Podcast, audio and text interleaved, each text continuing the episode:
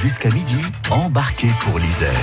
Et à cette heure-ci, on passe un coup de fil aux représentants d'une association iséroise. Et cette semaine, on est dans les terres Eh froides. ouais. Et les terres froides en Isère, bah, c'est toute une histoire. Et c'est un plaisir aujourd'hui d'accueillir eh bien une jeune, mais vraiment une jeune association, puisqu'elle a été créée là récemment, il y a trois mois, et qui s'appelle l'Association historique des terres froides. Ça tombe bien hein, pour nous. On pouvait pas la louper celle-ci. Située à Chabon, son président c'est Jérôme Bollet. Bonjour Jérôme. Bonjour Jérôme. Bonjour Pierre. Bonjour. Alors de, de toute manière, hein, on, on le dit souvent, le passé est toujours présent. Mais quand on est jeune comme vous, qu'est-ce qui, qu'est-ce qui vous a motivé pour créer une telle association et quelles sont donc vos principales missions? Bah, écoutez, moi j'ai eu la chance de vivre euh, à Virieux et à Chabon et euh, on a un sacré patrimoine dans ces communes-là et c'est ce qui m'a poussé à faire des visites d'histoire. Ouais. Euh, et puis euh, après mes études, j'ai eu la chance de partir travailler euh, deux années à Poitiers et j'ai travaillé avec euh, d'autres associations euh, d'histoire locale, de patrimoine. Et quand j'ai vu ce qu'elles faisaient, et ben Ça vous a donné envie. de faire pareil chez moi. Bien. Alors on s'interroge évidemment sur les terres froides, selon vos recherches, selon vous, parce qu'il y a pas mal de désaccords sur ce sujet. Peut-on enfin, grâce à vous, grâce à votre association, délimiter le territoire des terres froides? Euh, c'est- une question piège. Et voilà, ça Alors, recommence. euh, les, les, les terres froides, euh, on va dire, elles sont un peu mystérieuses. On ne sait pas vraiment où elles sont.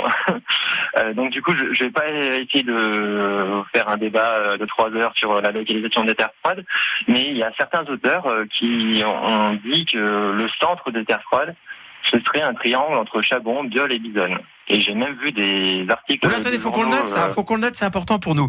Donc les terres froides, ce serait un triangle entre Chabon, Bisonne et Biol. et Biol. Voilà. Bah, alors, on en Et- fait une réponse. C'est la réponse d'un spécialiste. Donc on vous croit. Voilà, on vous croit. Il y a pas de souci. Bon, La- alors, Cha- oui? Oui, oui, je voulais juste vous dire, en fait, j'ai vu des articles de journaux qui disaient que Chabon serait même la capitale des terres froides. Si. Ah, bah voilà, ça c'est intéressant aussi. Alors autre débat, et je sais que vous avez un point de vue aussi là-dessus. Doit-on dire le grand lance ou le grand lance? Euh, euh, ça, ça, je, je suis moins informé sur ce point de vue-là. Je, je, je laisse le débat ouvert. D'accord, parce que lance viendrait de lance, qui veut Ah, dire vous voulez qui, pas vous mouiller qui veut dire forêt, c'est ça, qui veut dire euh, terrain boisé, hein, d'une certaine manière. Hein, il veut pas se mouiller, hein, j'ai l'impression. Enfin, c'est pas grave. Non, Pourquoi non, non, mais en fait, vous savez, c'est des questions euh, ultra épineuses et il faut vexer personne. D'accord, si on comprend. que les, gens viennent euh, dans mon association. Bon, une autre petite euh, question épineuse alors quand même, mais là à mon avis je sais que vous avez la réponse. Pourquoi le territoire, les, les, les terres froides de nos ancêtres n'avaient pas la même image qu'aujourd'hui? Et, et, sur, et surtout pourquoi on l'a nommé ainsi? Alors, c'est vrai que par rapport à son nom, on aurait tendance à penser que c'est lié euh, au climat. Mais euh, on- le nom viendrait plutôt de la pauvreté des sols, de la Ça. difficulté euh, à, à mettre en valeur euh, de manière agricole euh, les sols. D'accord. et, et avant vous me disiez en préparant cette émission que les gens étaient fiers d'habiter ce territoire On- et, et même, Ah. et, même ils se raccrochaient à ce territoire tellement ils avaient envie de voilà de de- de- d'honorer en tout cas hein, ces terres froides. Euh, oui, oui, c'est un, c'est un territoire où on a quand même une certaine fierté. Hein. Euh, je, je sais que ça dépend de la, de la commune où on se trouve. Certains euh, feront tout, au contraire, pour dire qu'ils sont pas dans les terres froides, mais il y a d'autres communes où, où les gens vous crieront haut et fort qu'ils sont dans les terres froides et qu'ils sont fiers d'habiter Ouais, ici. ouais. C'est marrant. Alors vous organisez des vous organisez des événements, des expos, des visites, mais qu'est-ce qui vous fascine le plus vous en ce qui concerne les terres froides? Pourquoi autant d'attachement? S'il y avait une chose à nous citer, ce serait laquelle? Ah, ça va être quelque chose de simple, mais moi je suis vraiment amoureux de, de tous nos châteaux. euh.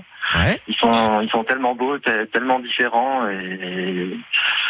Ah, euh, je, je pense que ouais, moi, c'est vraiment les châteaux qui m'ont poussé à aller euh, dans l'histoire. euh. Et à créer donc bien entendu cette association créée il y a, C'est il y a au mois de mars dernier, hein, donc c'est très récent, c'est l'association historique des terres froides. Et vous allez très très vite parce que j'ai vu qu'il y avait même déjà un site internet pour tous ceux et celles qui seraient intéressés pour pouvoir vous rejoindre.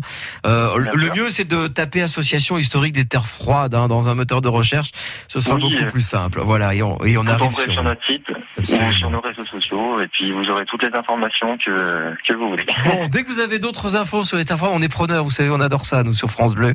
En tout cas, on souhaite eh bien, plein de bonnes choses en ce qui concerne cette jeune association. Et à très très vite euh, sur France Bleu Merci Isère. beaucoup. Merci beaucoup, Au revoir. Jérôme Bollet. Merci Jérôme. Au revoir.